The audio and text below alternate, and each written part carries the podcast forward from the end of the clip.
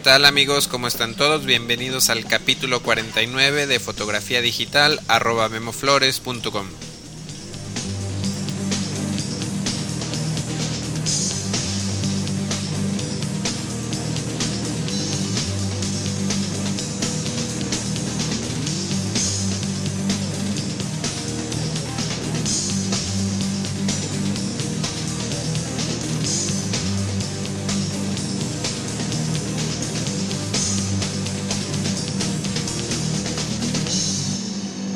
Bueno, pues bienvenidos al capítulo 49 de este taller en línea sobre fotografía digital. Mi nombre es Guillermo Flores y en este capítulo vamos a hablar de filtros polarizadores. Pero antes quiero decir que, he recibido bastantes comentarios sobre el capítulo anterior, sobre el enfoque.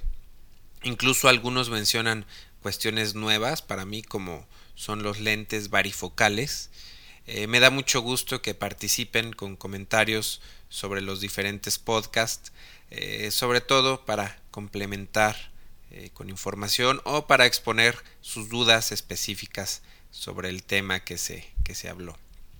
Para comentar o preguntar lo pueden hacer en la entrada de cada capítulo en la página www www, como dicen en España, www, como decimos en México, eh, memoflores.com, diagonal podcast.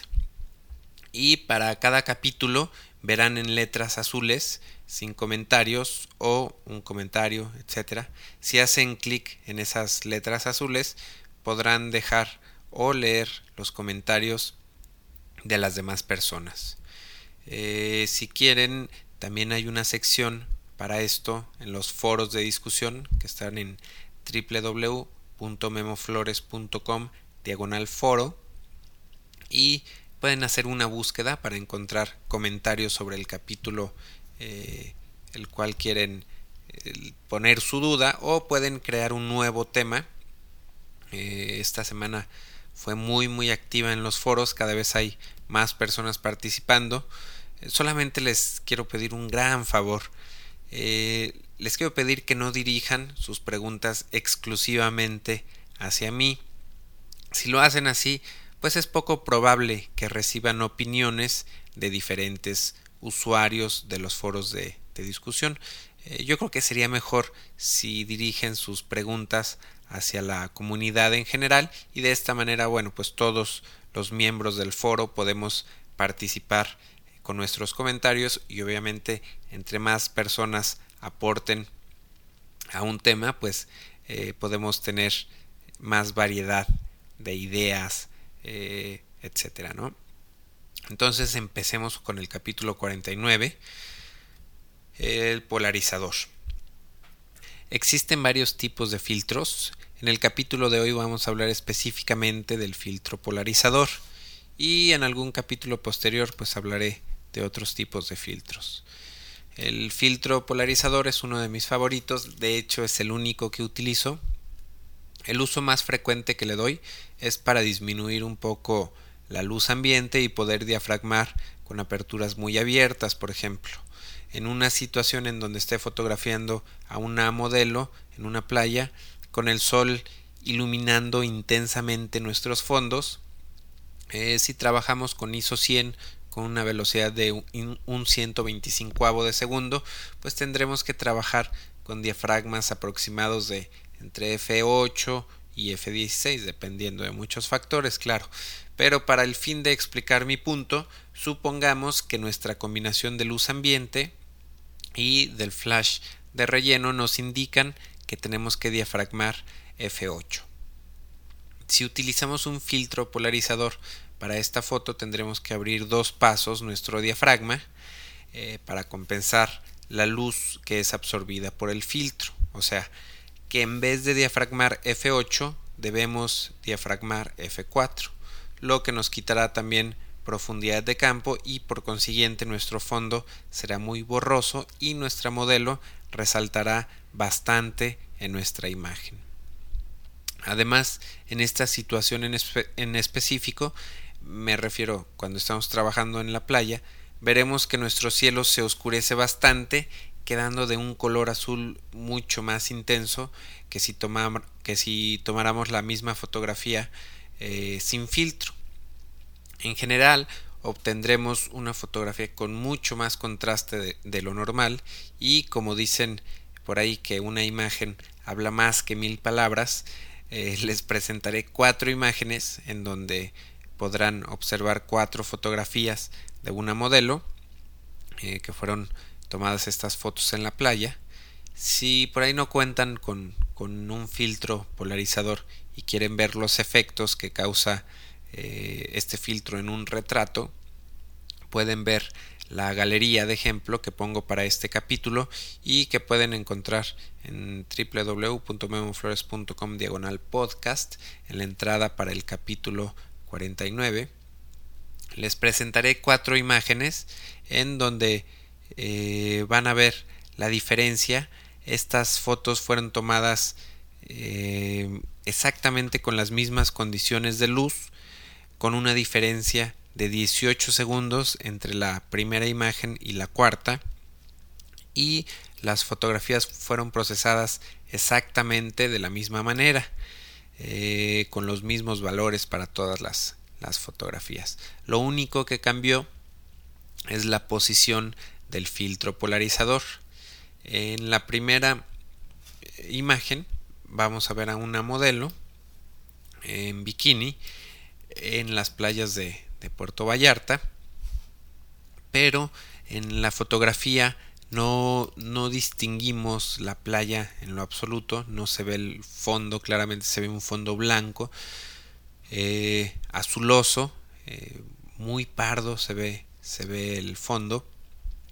Eh, puede notar esto en el cabello de la modelo, que se ve muy azuloso, muy pardo conforme avanzamos las imágenes vamos viendo cómo aparece más detalle en nuestro fondo hasta llegar a la cuarta imagen en donde vemos un tono de piel en la modelo mucho más cálido y un fondo en donde se aprecia perfectamente la línea del horizonte que sin filtro no, no hubiera logrado esto. El color del mar en Puerto Vallarta eh, no es muy vistoso que digamos, eh, pero el color que he obtenido con, este filtro me ha agradado bastante y esto este color este efecto lo logré exclusivamente con el uso del filtro polarizador sin necesidad de hacer retoque adicional. El filtro polarizador es muy sencillo de utilizar simplemente lo enroscan a su lente y lo giran y van a ver los resultados a través del visor Incluso sin montarlo en su lente, si lo pegan a su ojo y lo giran, verán cómo van a cambiar los reflejos de diferentes cosas. Por ejemplo, acabo de, probarlo ahora mismo de esta manera. Me asomé a la calle y tengo el sol ligeramente a contraluz, lo que hace que el pavimento de la calle tenga un cierto brillo y al igual que algunos cristales de los automóviles tienen cierto reflejo del cielo entonces simplemente con poner el filtro cerca de mi ojo y si lo giro me di cuenta de que estos brillos cambian y se van reduciendo de manera considerable.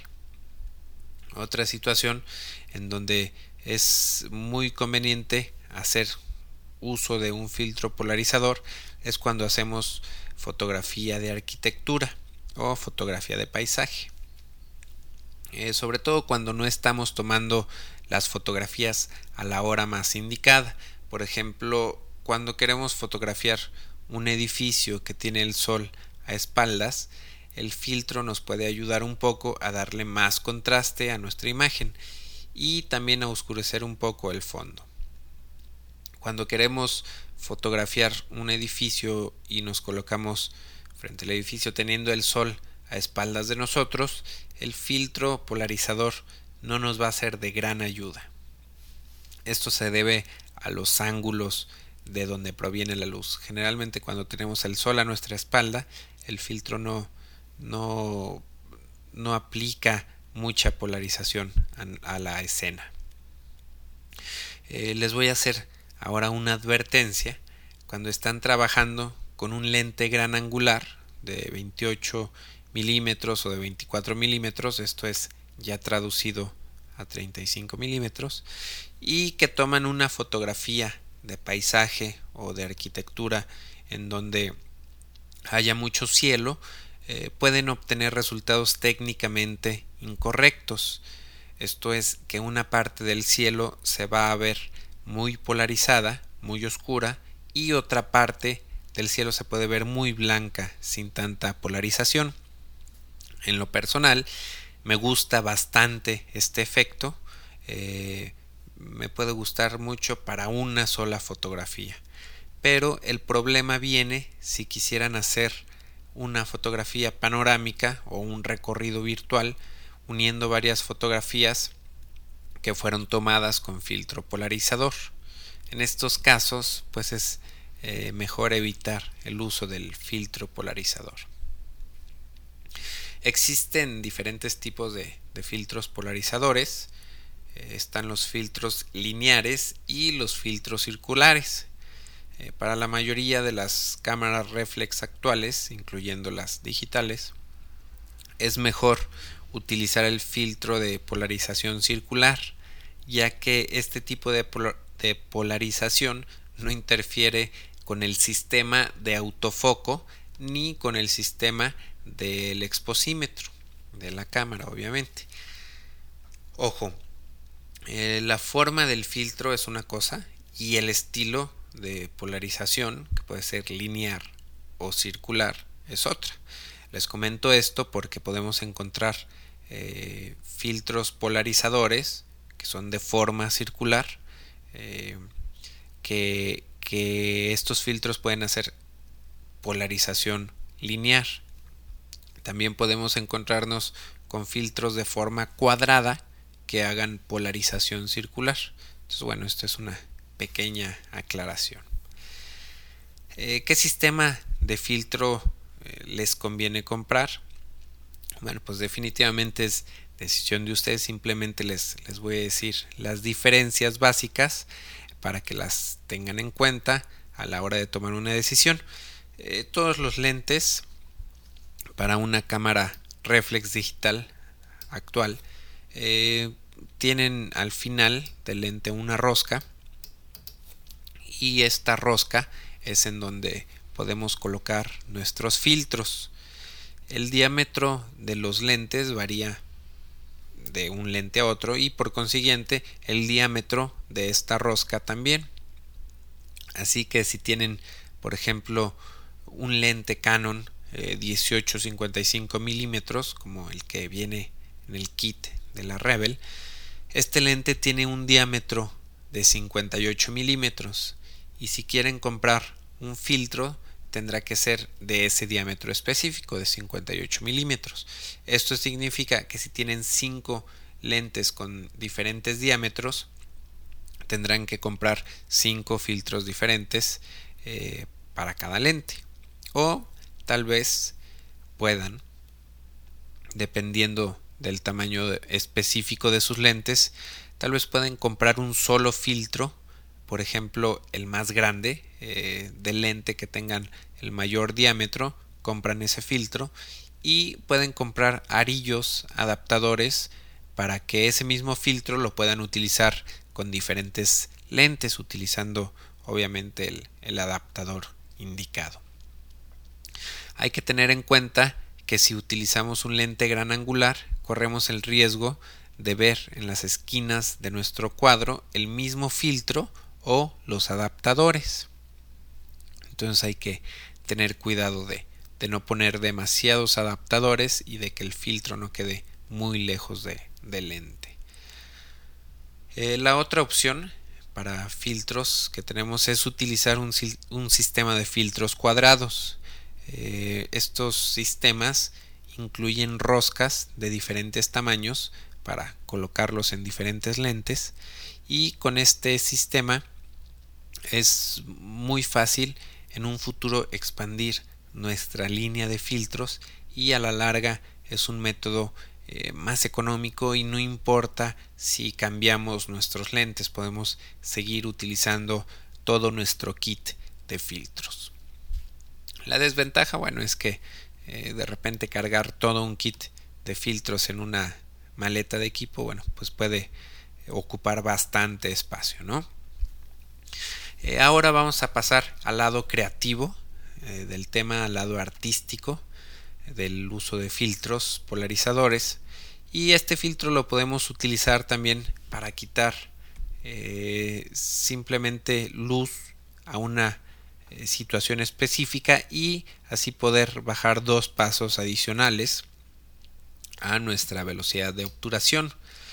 Por ejemplo, eh, si estamos haciendo una fotografía nocturna en donde nuestro exposímetro indica que debemos de poner una velocidad de 30 segundos con f5.6 y con ISO 100 podemos utilizar un filtro polarizador para poder bajar aún más la velocidad es decir tendríamos que disparar con una velocidad de 2 minutos en lugar de 30 segundos, si ponemos nuestro filtro polarizador son dos pasos, nos tendríamos que ir a una exposición de 2 minutos con el mismo diafragma y con el mismo ISO.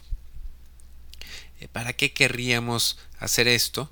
Una exposición de 2 minutos. Bueno, pues imagínense que si están tomando una fotografía nocturna de la fachada de una iglesia y tienen a varias personas por ahí caminando o sentadas cerca de la fachada, eh, si toman esta fotografía con 30 segundos eh, y si las personas por ahí están paradas no sé unos 10 o 15 segundos pues las personas eh, que, que, estén dentro del cuadro van a aparecer en su fotografía sobre todo si no se movieron entonces si le ponemos el filtro y hacemos la exposición más larga de dos minutos bueno, pues es más, eh, es poco probable que, los sujetos permanezcan inmóvil, inmóviles durante tanto tiempo, durante los dos minutos. Entonces, de esta manera eh, no saldrá ninguna persona en su fotografía.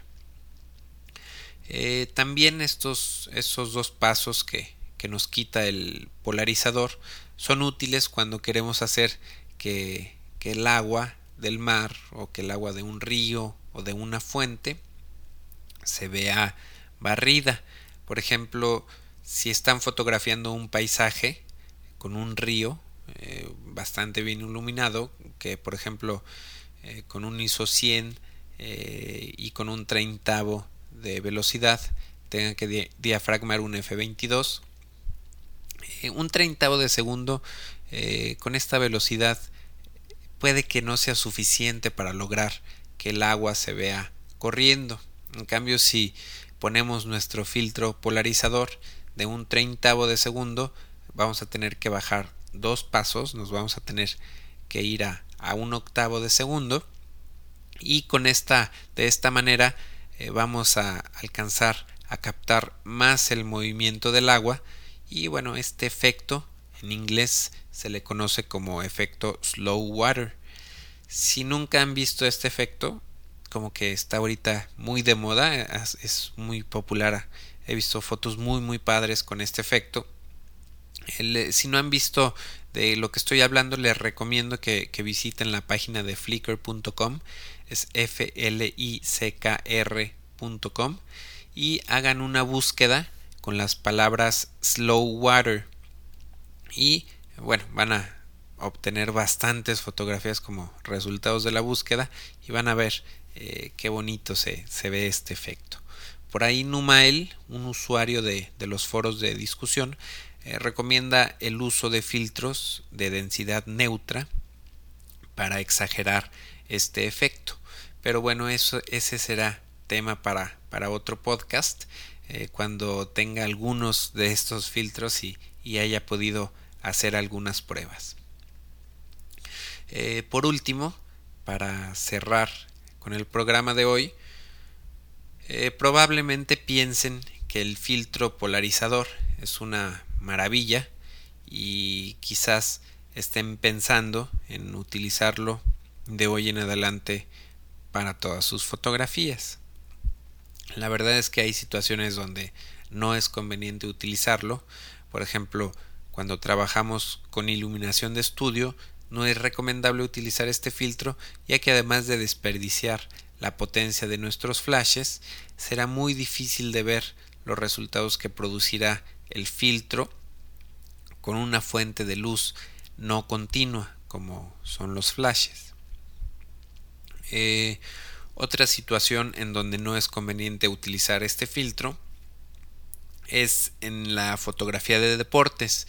Normalmente en fotografía de deportes eh, necesitamos trabajar con velocidades bastante altas para congelar el movimiento y el uso del filtro polarizador nos quitaría dos pasos de velocidad. Entonces aquí tampoco recomiendo que se use el filtro.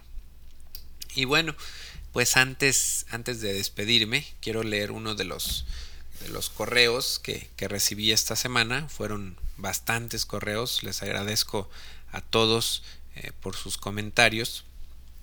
Ya saben que me pueden escribir a mi correo es info memoflores.com y les voy a leer este correo que dice Estimado señor, mi nombre es Antonio López, tengo 38 años, le escribo desde España y junto con mi mujer hemos empezado el aprendizaje del arte de la fotografía digital. El motivo de este correo es, ante todo, agradecerle sinceramente que comparta usted sus conocimientos en el curso que ha colgado usted en su página web. Para los que tenemos tanto que aprender, es un detalle que gracias a gente como usted gente como nosotros podamos avanzar en esta bonita afición y por ello le quedo muy reconocido. Quería también preguntarle si sería posible que todos los capítulos fueran susceptibles a ser descargados en MP3, como ocurre con algunos de ellos. De esta manera no sería necesario estar conectado a Internet para poder seguir las lecciones. Me llamó la atención que se hiciera esta distinción, no sé si ello es debido a algo o es arbitrario. En fin, esta era mi consulta, quedo a la espera de su respuesta y le quedo agradecido de antemano por su interés. Un saludo desde España, Antonio López. Bueno, pues un saludo a Antonio y, a su señora y eh, muchas gracias por, por sus comentarios. Efectivamente, en ocasiones a la hora de poner la entrada en el blog eh, para el capítulo de la semana, en ocasiones pongo escuchar el MP3 o en ocasiones eh, pongo descarga el MP3. Eh, finalmente es exactamente lo mismo. Si dice descargar, lo pueden escuchar en su computadora o si dice escuchar, pueden descargarlo sin, ninguna sin ningún problema. Con cualquiera de las dos opciones les recomiendo que hagan clic en el botón derecho de su mouse para grabar, descargar el archivo a su disco duro y que lo puedan escuchar a la hora que quieran sin necesidad de estar conectados a internet. Eh, ahora les voy a, ahora sí que a ofrecer una mejor solución. Yo creo que, lo ideal es que se suscriban al feed RSS para que automáticamente cuando salga un nuevo capítulo este se descargue a su computadora y eh, la manera más fácil de hacer esto es a través del iTunes. Eh, si tienen instalada una versión reciente de este programa eh, del iTunes, vayan a la página eh, www.memoflores.com diagonal podcast y hagan clic en el botón que dice suscribirse con iTunes. De esta manera, bueno, automáticamente van a estar suscritos, ¿no? Si no cuentan con el iTunes, pueden descargarlo de manera gratuita desde la página de apple.com. Eh, por aquí tengo el, de hecho está en español, la dirección es www.apple.com diagonal es diagonal iTunes. Entonces, bueno, esta es la, la, página en español y ahí van a, a poder descargar de manera gratuita el iTunes y poder escuchar este podcast ahí y de hecho van a poder eh, pues ahora sí que entrar, conocer más el mundo de los podcasts, van a poder hacer una búsqueda de, de, más podcasts de fotografía, que hay pocos en español ahorita, pero en inglés hay bastante, bastante variedad. Entonces, bueno, pues yo me despido. Esto fue el capítulo 49 y nos vemos la próxima. Muchas gracias por.